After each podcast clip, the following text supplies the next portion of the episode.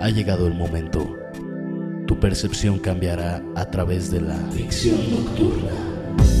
Música, DJ, productores, clubbing, vida nocturna, antro, Ciudad de México, entrevistas, estilo, moda, Chrysler. Hoy, en ficción nocturna, DJ Chrysler. Hola, ¿qué tal? Soy DJ Chrysler y estamos en Ficción Nocturna. Besos. La escena del clubbing en la Ciudad de México queda al descubierto mostrándonos su ficción nocturna.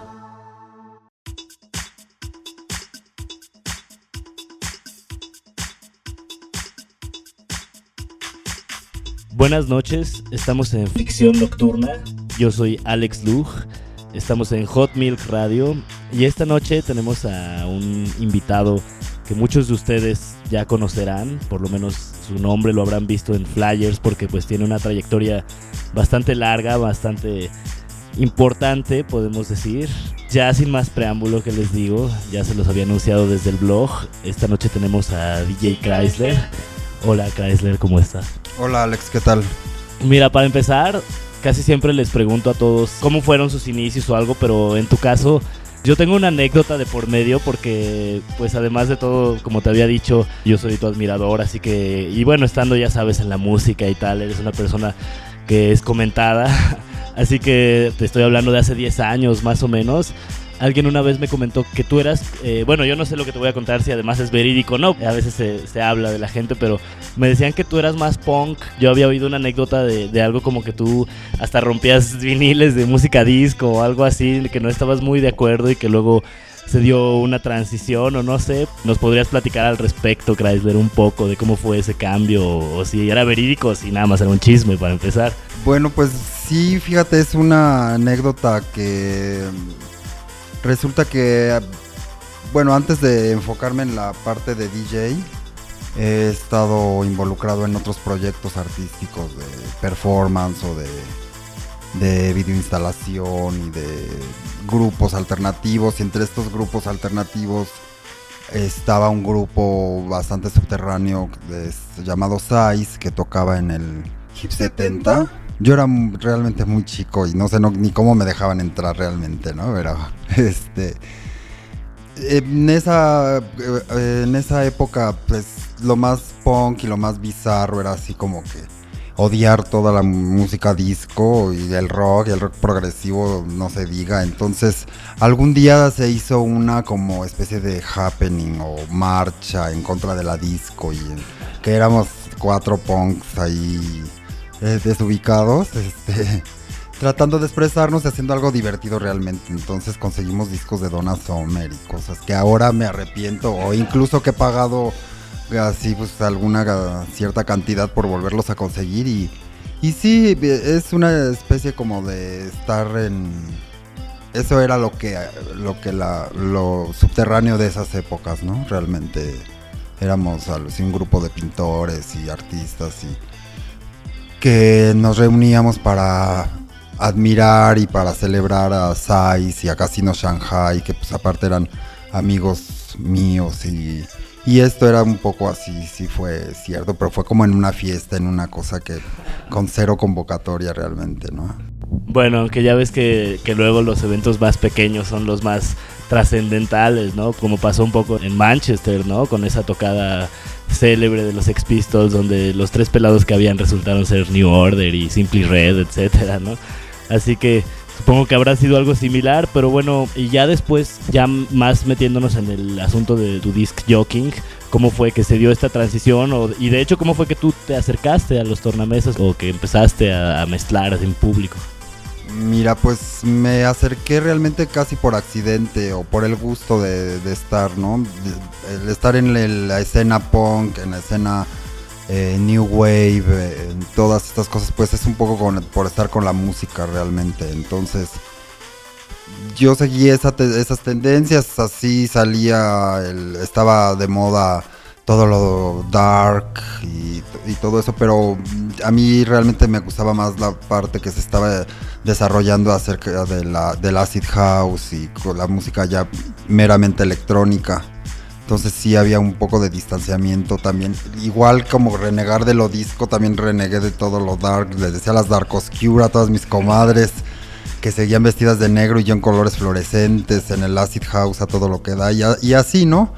Y después vuelves otra vez a, volver a, querer ese todo ese material que vendí, que tiré en el Chopo, todos los álbumes de 4AD, de Wax Tracks y todo esto lo cambié por otras cosas más este más divertidas, más insulsas y más frívolas si, si quieres, ¿no? Entonces es el gusto por la música en sí, como ha venido desarrollándose en lo que a mí me ha tocado estar presente. Entonces, paralelo a esto, siempre he tenido una carrera relacionada con el mundo del performance art.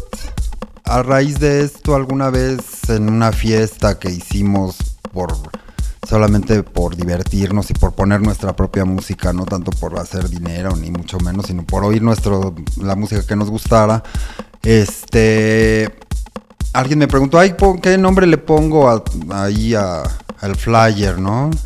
Entonces, pues así yo jugando le dije, ay, pues ponme DJ Chrysler, porque pues, si Chrysler es performance, yo soy DJ Chrysler porque hago performance.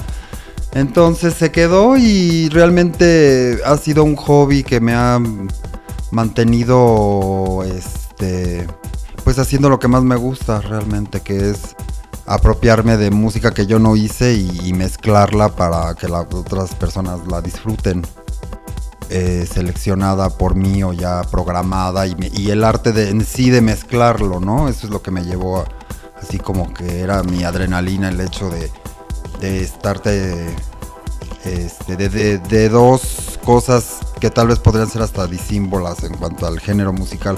Tú, eh, por medio de, de tu de tu concepto musical las conviertas en otra cosa o las hagas que la gente las disfrute o que la gente no las disfrute también, ¿no? Entonces, ese fue el gusto que me, que me llevó y, un hobby que de repente pues ya se, se tornó en algo profesional, eminentemente profesional, este, que dudo que ahora, no sé cómo fue mi desarrollo, se basó más bien en en el arte, de, digo, del, de la musicalización análoga. Y lo que implica esto, ¿no? Que es comprar discos pesados, cargar discos pesados, ponerlos en aparatos que son más sofisticados que un MP3, o no, no sofisticados, sino pues ya arcaicos, voluminosos, que nadie quiere rentar, que nadie quiere poner, que se mueven a la primer provocación. Este, entonces son como muchos factores que van en contra de todo esto y que es un arte que pues yo creo que está en evolución, así así he sido testigo de esto y es lo que sí me ha tocado realmente que sí puedo presumir que me tocó el auge del vinil, el cambio ahora a la parte digital, que no me encanta mucho, pero pues que pues, también lo debe uno de aceptar. No me encanta en el sentido porque no es para mí tan divertido estar enfrente de un de una laptop en vez de estar este mezclando físicamente los viniles, ¿no? Algún DJ algunas veces dijo un amigo mío, ¿para qué coleccionan tantos fetiches? Pues sí, pero esos fetiches te dan un este te dan una, un acervo musical con el que ya sí puedes hacer cosas a nivel digital. Y sí, yo sí podría, o los DJs de mi generación, sí podríamos llegar a tocar con un iPod, por ejemplo. En contra de lo que yo estoy, de que las nuevas generaciones solamente te tocan el iPod y al rato ya te van a dar su password y bajas el set y pues ya cual DJ, ¿no? Entonces sí, esto de la digitalización sí me, acepto lo que es lo bueno, lo que es lo portátil, lo inmediato, lo gratis. Pero siempre esta nostalgia del vinil que yo sí siento que se está yendo, pues ya, ya regresará también, ¿no? O sea, espero. Y si no, pues también este, estoy dispuesto a, a digitalizarme hasta lo máximo, ¿no? hasta de lo que sea posible.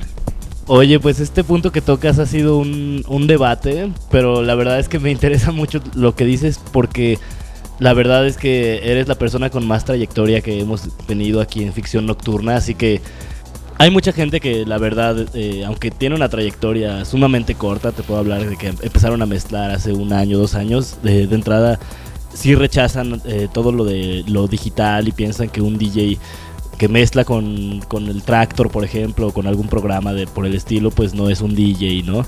Y hay muchas opiniones también, por ejemplo, platicaba con, con Johnny en el programa anterior.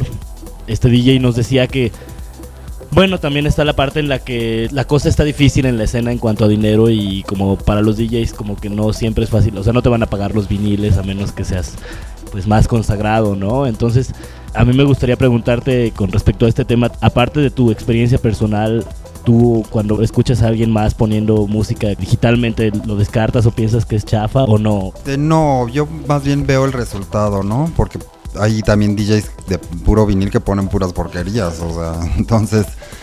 O cosas que no me gusten, ¿no? Y que a la demás gente sí. Es, no tiene que ver el medio, sino el contenido, ¿no? Entonces, sí pienso que la digitalización te ofrece más posibilidades de jugar más y bueno, una biblioteca, un acervo así infinito, hasta donde tu banda ancha de, ¿no? Casi. Y tú, este, la capacidad de tu disco duro, pero si no, no estoy casado, te digo, con el así de que si DJs de vinil are real DJs. Mm, pues no, es realmente un DJ es alguien que sí logra a comunicarse con la gente y, logra hacerla sentir algo, ¿no? Entonces, ya sea euforia o lo que sea. Pero este sí es un trance que a mí sí me ha afectado realmente, ¿no? Porque ya no lo disfruto tanto el hecho de, enfocarme a, a, algo que en lo que yo no estuve acostumbrado pero sí no descarto la posibilidad de ningún DJ. Y hay muy buenos DJs, incluso en los bares, en lugares así que no son tan, tan fancy o de moda o tan así diseñados, ¿no? De repente empiezas a cosas que, que son interesantes y que solamente también se podrían hacer solamente análoga, digo, digitalmente, ¿no? Así ya unos efectos muy padres y, y cosas que realmente hagan que sea un concepto que tú estés creando en la computadora o que crees tu set con cosas así nuevas, pues también sí lo aprecio bastante.